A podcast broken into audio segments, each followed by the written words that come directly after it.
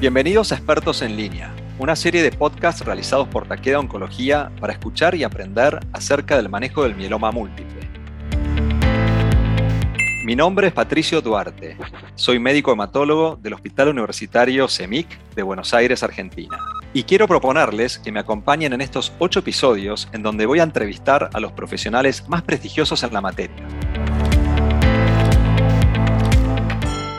En el capítulo de hoy Decisiones terapéuticas basadas en enfermedad mínima residual y su alcance en Argentina.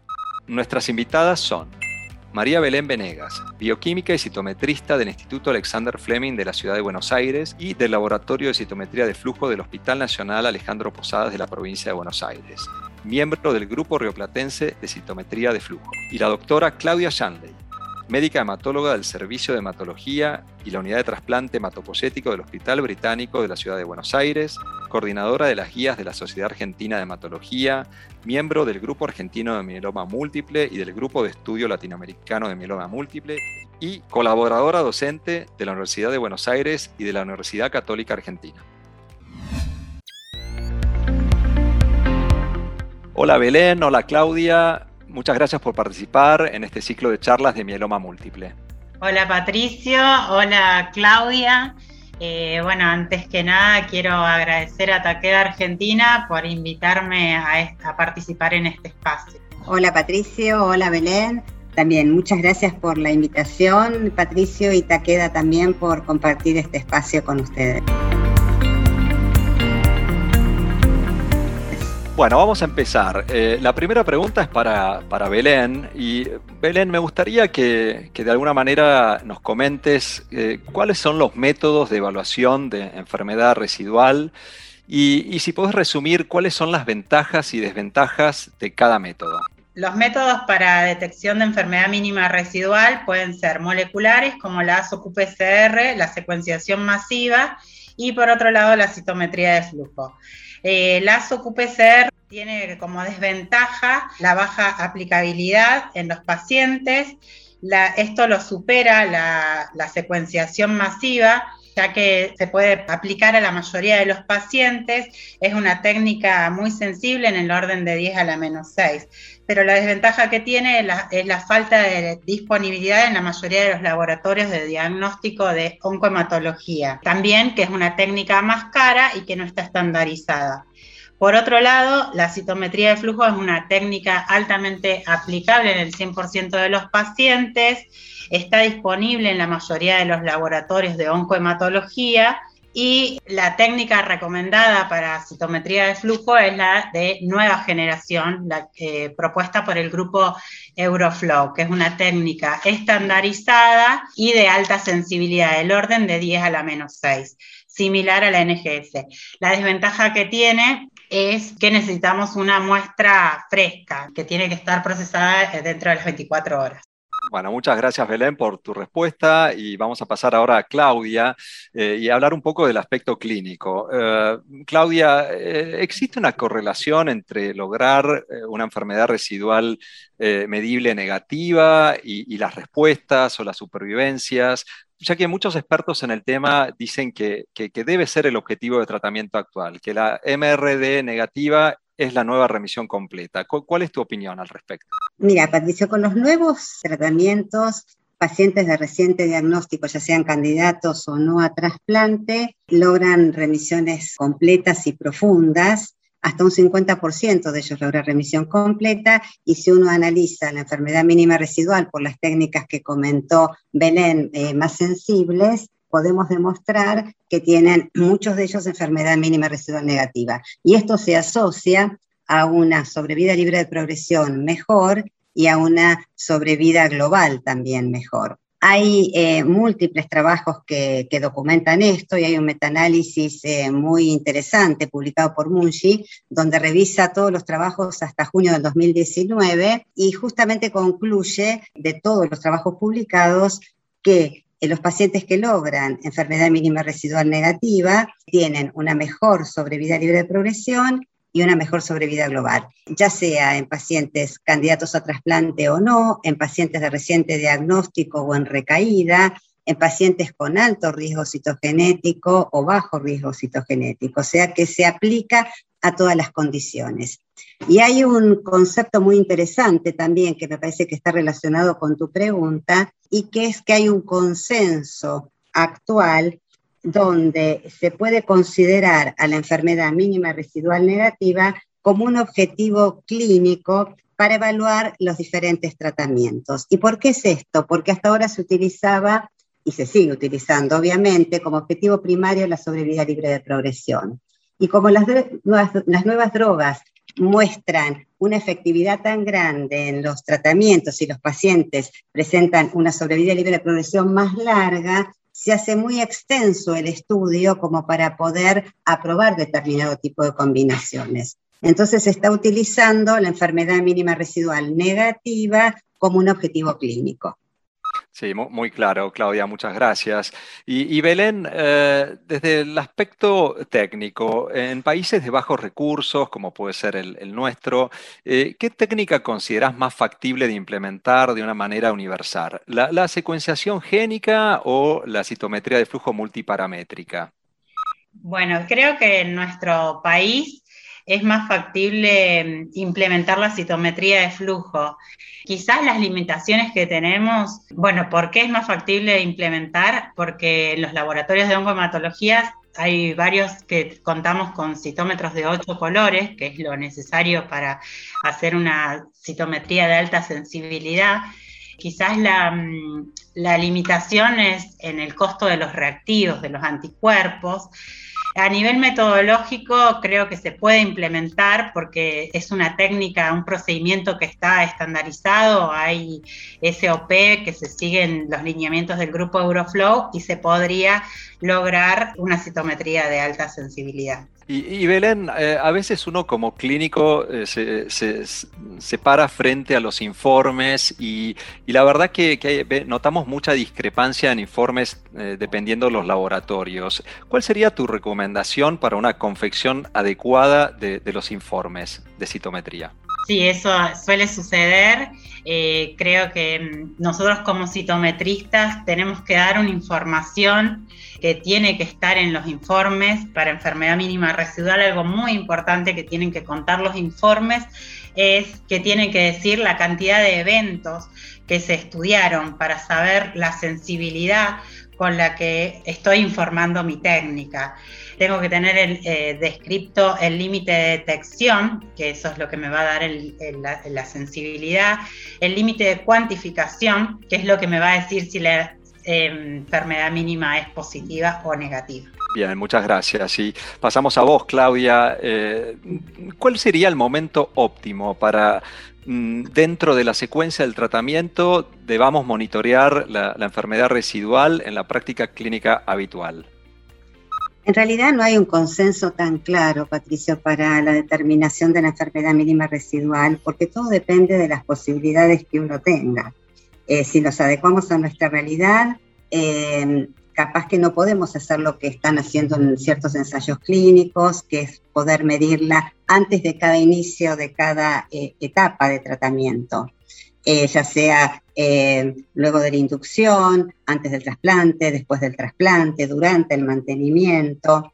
Por lo tanto, creo que tenemos que poder elegir nosotros cuál es nuestro mejor momento. Si lo podemos hacer antes del trasplante, eh, sería muy bueno. y si no, post-trasplante, antes de comenzar el mantenimiento.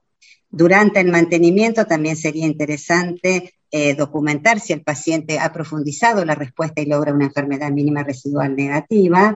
Y si logra, lo que sí es importante es hacer un seguimiento en función del tiempo.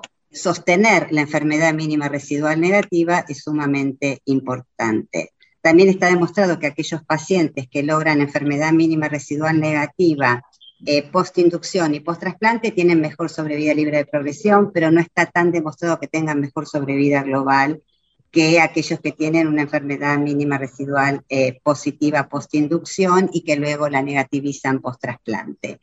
Como verás, eh, es un poco variable y depende mucho de las posibilidades de cada uno.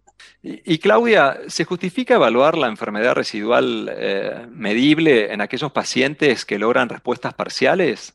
En realidad lo ideal es buscar enfermedad mínima residual en aquellos pacientes que logran remisión completa.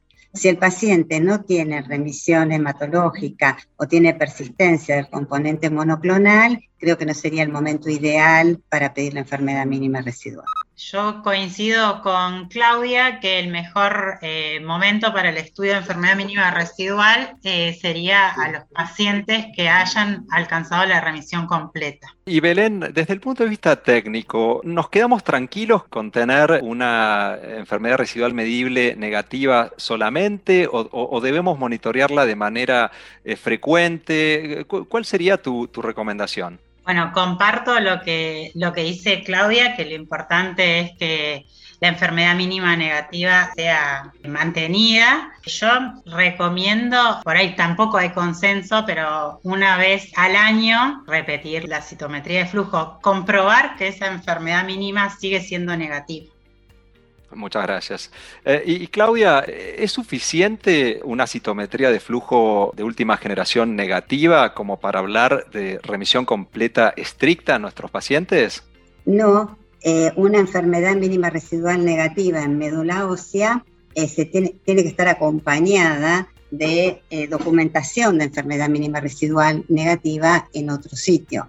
¿Por qué digo esto? Muchas veces puede pasar que tengamos una enfermedad mínima residual negativa en médula y que sea una muestra hemodiluida, o todos sabemos que el mieloma es una enfermedad en parches y justo caemos en un sitio donde no encontramos enfermedad documentada por citometría de flujo, por Next Generation.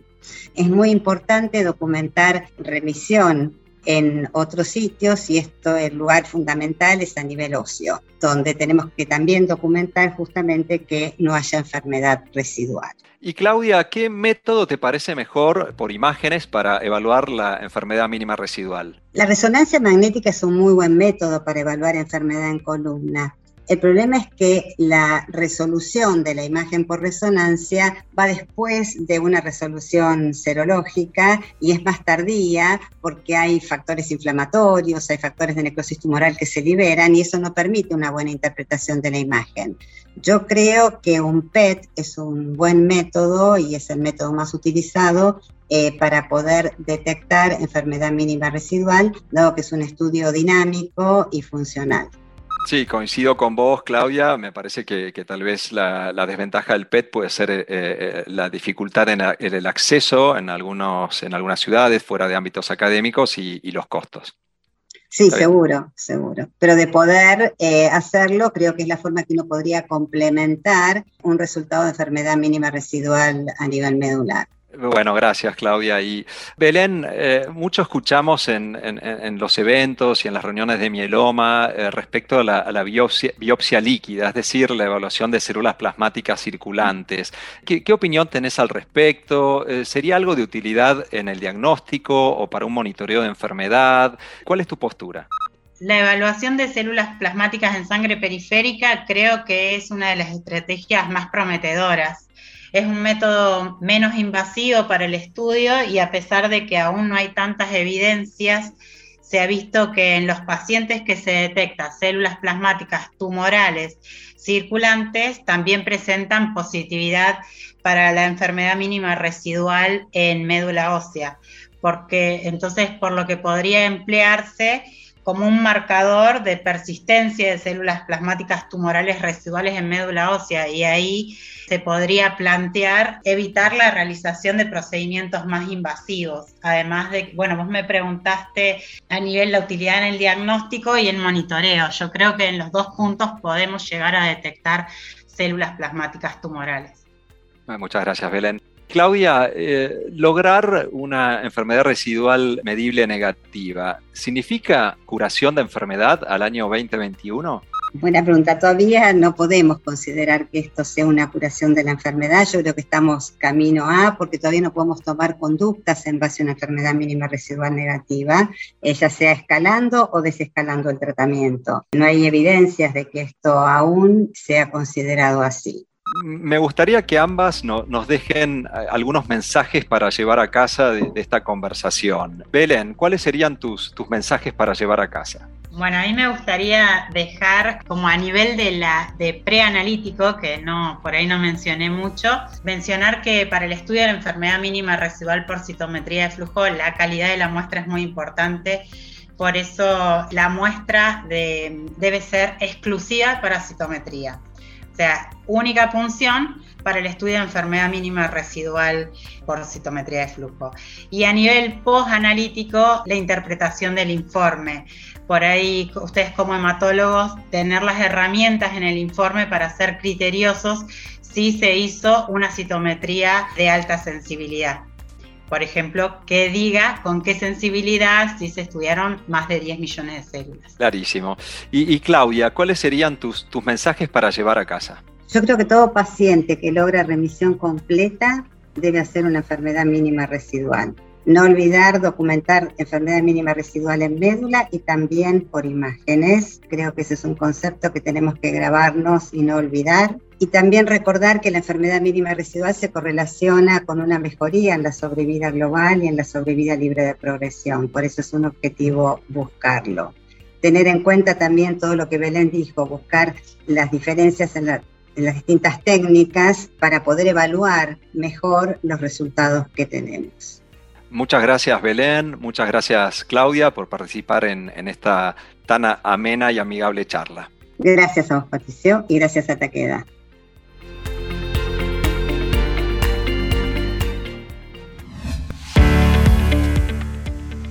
Hasta aquí hemos llegado con el capítulo de hoy. Un placer haber compartido este espacio ideado por Taqueda Oncología para escuchar y aprender sobre el manejo de mieloma múltiple. Los esperamos en el próximo capítulo de Expertos en Línea, una serie de ocho podcasts realizados por Mieloma Múltiple Virtual Connect. Muchas gracias.